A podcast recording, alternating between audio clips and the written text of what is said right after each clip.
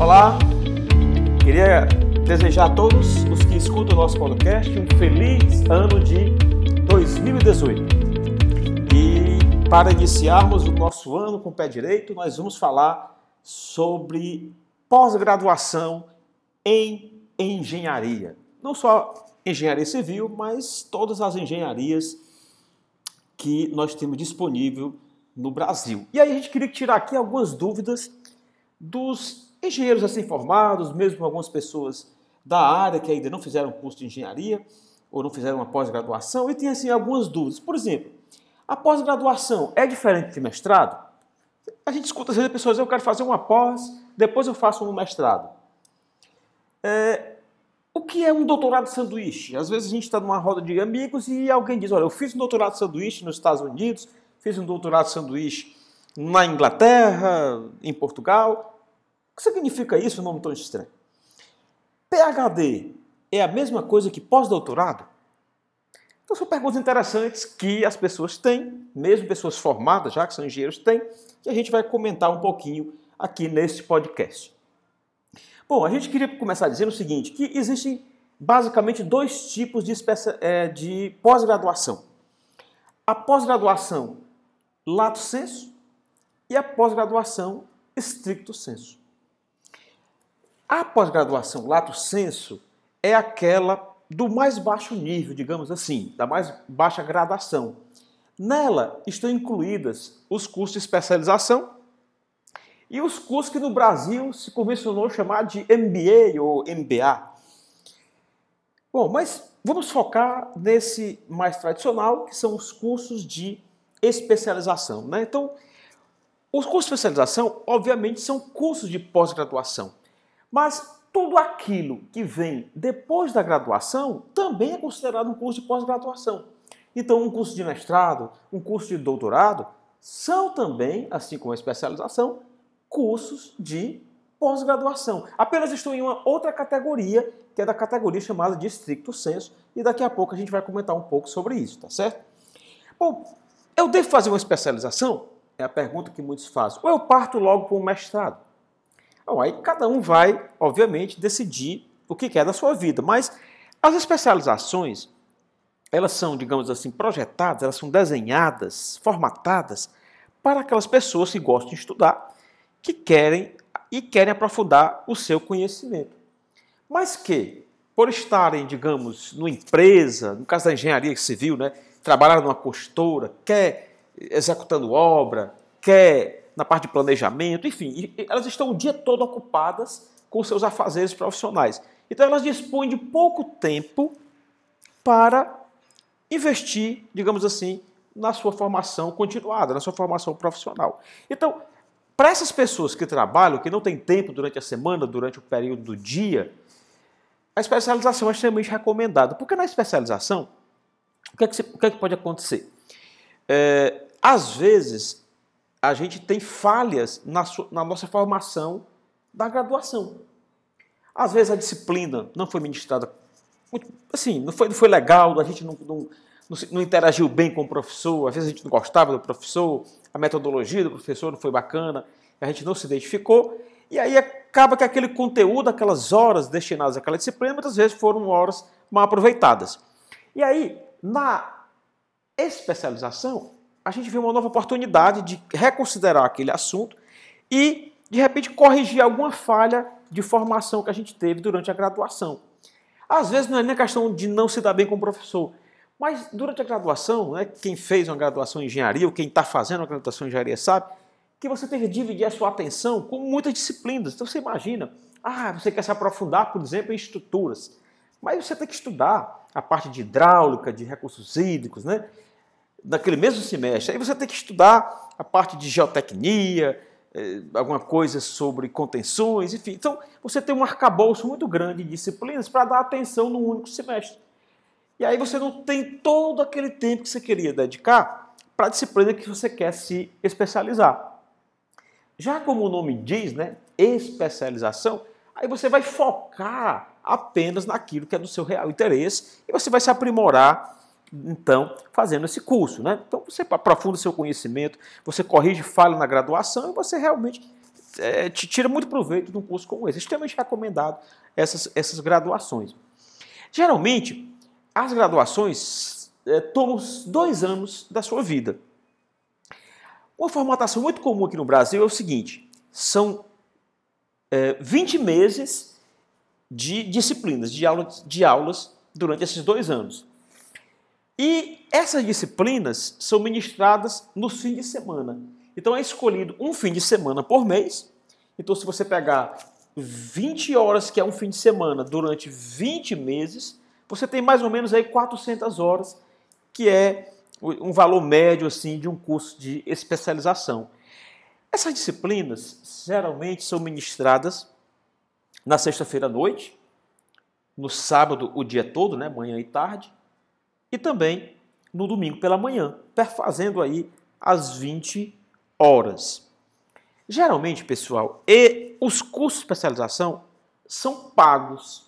Então, se você quer fazer um curso de especialização, mesmo que você tenha feito o um curso de engenharia na universidade pública, no curso de graça, aí você vai ter que pagar para fazer a especialização, mesmo se a instituição que estiver oferecendo, se ela for uma instituição pública. Então, é, inclusive agora, recentemente, no ano passado, no ano de 2017, o Supremo julgou esse caso e aí as universidades públicas poderão cobrar por curso de especialização. Né? Elas não podem cobrar pelas graduações, elas não podem cobrar pelos mestrados, nem pelos doutorados, mas podem cobrar pelas especializações, ok?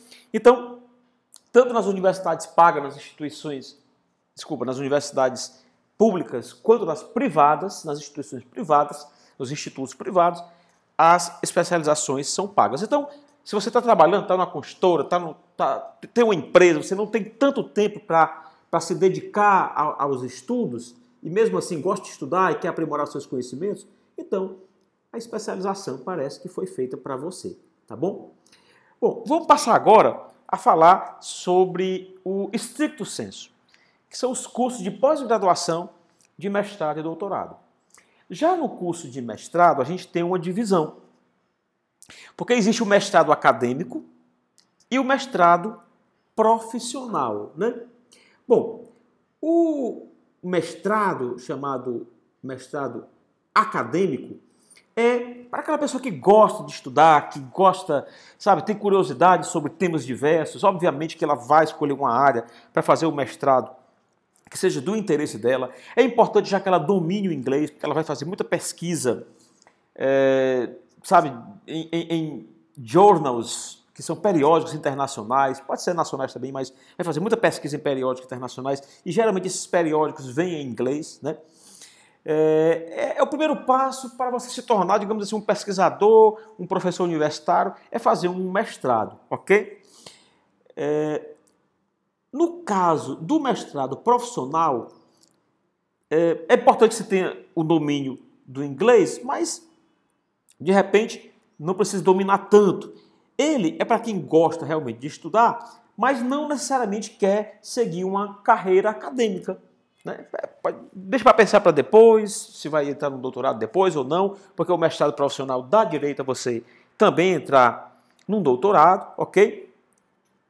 E eu já ouvi falar de alguns mestrados profissionais, mesmo instituições públicas, que são pagos. O mestrado profissional é pago. O acadêmico não. Nas universidades públicas, ele é obrigado a ser gratuito. E o interessante é que quem faz um mestrado, por exemplo, na universidade pública, é, ele pode ter direito a uma bolsa de estudos, que nos valores atuais, né, que no Brasil nós estamos agora em janeiro de 2018, esse valor é de R$ 1.500. Então, se você vai fazer um mestrado, se você não tem uma outra ocupação, se você não está trabalhando numa empresa, numa consultora, num escritório de projeto, numa consultoria, então, se você está nessas condições, você pode ter direito, né, muitas vezes há disponível naquele departamento da universidade, que oferece o programa de pós-graduação, que oferece o mestrado acadêmico, aí você tem direito a uma bolsa que vai em torno de R$ 1.500, valores atuais. É, o curso de mestrado, assim como de especialização, dura também mais ou menos dois anos. É, ele, ele é formatado para durar dois anos. O primeiro ano é um ano onde você vai se dedicar às disciplinas, então você vai fazer um aprofundamento. Só que assim, diferente da especialização, você vai estudar com acadêmicos. Na especialização, muitas vezes, você vai estudar com pessoas, com profissionais que têm um notório saber. Então, grandes engenheiros daquela localidade, né? às vezes são engenheiros que são recrutados de outros estados, que vêm ministrar aqui, que tem obras. Imagina, um cara que projetou uma grande ponte, um, um grande edifício, né? então, é, uma grande barragem.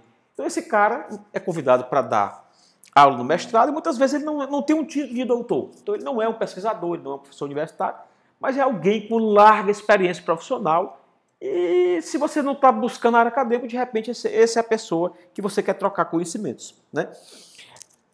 No caso do mestrado, não. Aí você já vai estudar com professores universitários, com pesquisadores, e as disciplinas têm um viés realmente mais acadêmico e menos prático.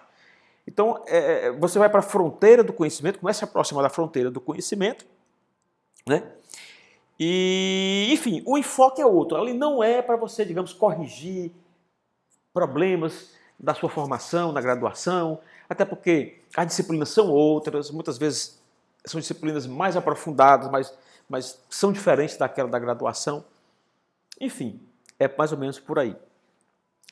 O segundo ano do mestrado geralmente é dedicado para que você possa escrever a sua dissertação. Então é um ano de disciplinas, que a ideia é que você faça toda, todas as disciplinas em um ano, e o segundo ano do mestrado você vai escrever a sua dissertação, ok?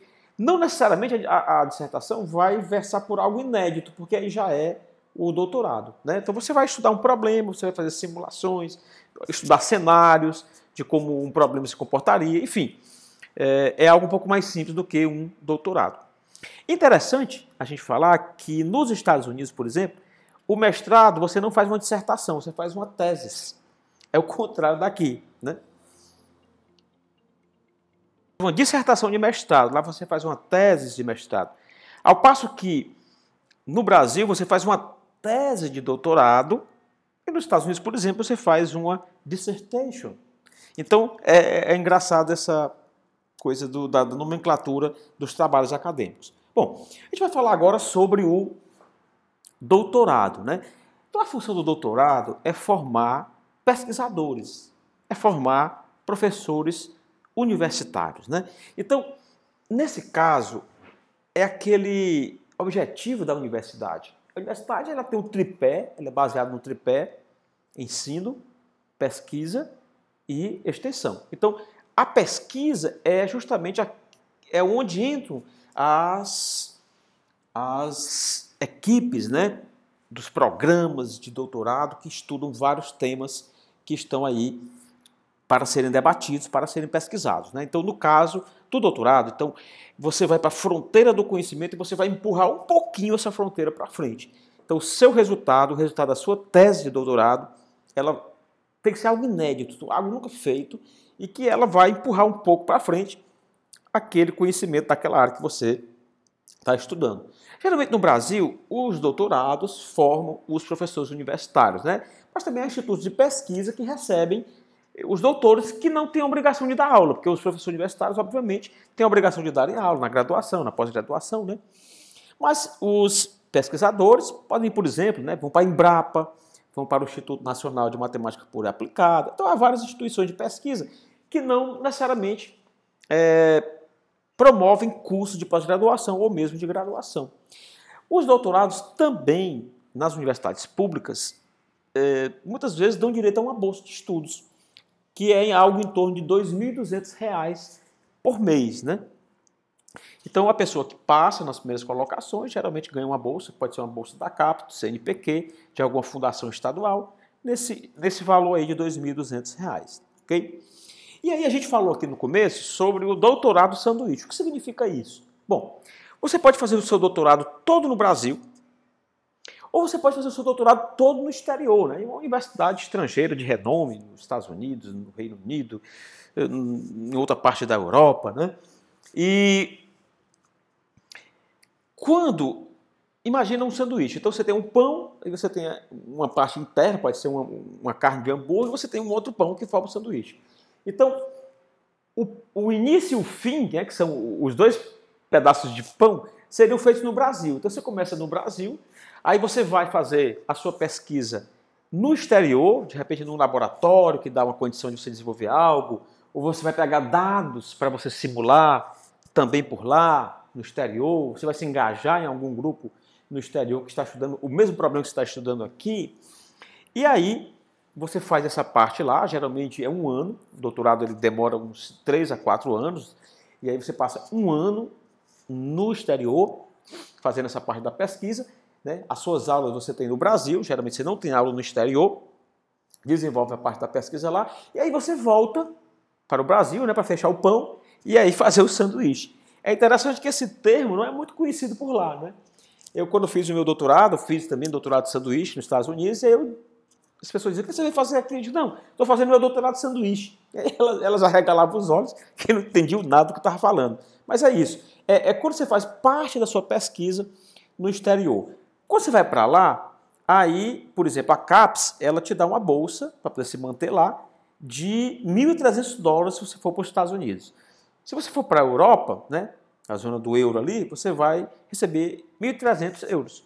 E lá no Reino Unido, 1.300 libras esterlinas, ok?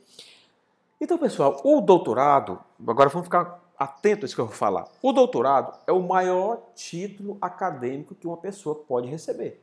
Não existe nada além do doutorado. Então, respondendo aquela pergunta, o pós-doutorado é, é, é um título acima do doutorado? Não, porque pós-doutorado não é título. O pós-doutorado é, digamos assim, pode ser considerado como é tudo aquilo que vem após o doutorado. Então, se você vai passar um período, você é um professor da universidade, você vai passar um período no exterior fazendo, dando continuidade à sua pesquisa, ou aprofundando a sua pesquisa, ou engajado em um grupo lá, então é, aquele período que você passa fora da sua universidade, fora da sua instituição, é considerado um pós-doutorado. Né? Geralmente, os frutos do pós-doutorado não são uma tese ou um diploma. Você não vai receber um diploma de pós-doutor. Isso não existe. O fruto de um pós-doutorado geralmente é um artigo científico publicado numa revista é, de prestígio internacional. Né? É, o, o pós-doutorado ele, ele, ele tem a ver com cooperação com outra universidade, né? alguém lá vai receber você, você tem tipo um, um, pesquisador que vai te receber lá, como fosse um orientador, mas não é bem o orientador, porque você agora não precisa mais de orientador, você agora já é um doutor e consegue andar com as suas próprias pernas. Tá? Então o pós-doutorado é isso. Quando você vai fazer um pós-doutorado no exterior, nos Estados Unidos, a CAPES pode te dar uma bolsa de 2.100 dólares e na Europa 2.100 euros. No Brasil, pós-doutorado você pode receber uma bolsa de 4.100 reais. Então, também o pós-doutorado pode ser feito no Brasil, numa outra instituição que não aquela que você trabalhe, ok? Bom, pessoal, então essas são as considerações sobre pós-graduação, que eu queria apenas dizer, e sobre, e sobre o PHD, vamos só finalizar com isso. Bom, PHD, pessoal, é a mesma coisa de doutorado. Apenas que, por exemplo, nos países anglo-saxões, como Estados Unidos, Inglaterra, lá você não recebe o título de doutor. Em alguns casos, sim, mas você recebe um título de doutor em filosofia em algo. Então, o PH é de filosofia, o D de doutor. Então, é, é uma, uma expressão que ela tem a mesma equivalência do doutorado. Então, é Doctor of Philosophy, PhD. Na Inglaterra, inclusive, algumas universidades elas dão o título de DPH, inverte até um pouquinho, mas tudo é a mesma coisa. Então, o doutorado equivale ao PhD, que equivale ao DPH. Bom, com isso a gente finaliza o nosso podcast sobre sobre a pós-graduação em engenharia. Muita coisa do que eu falei aqui vale também para outras áreas do conhecimento, não apenas da engenharia. Né?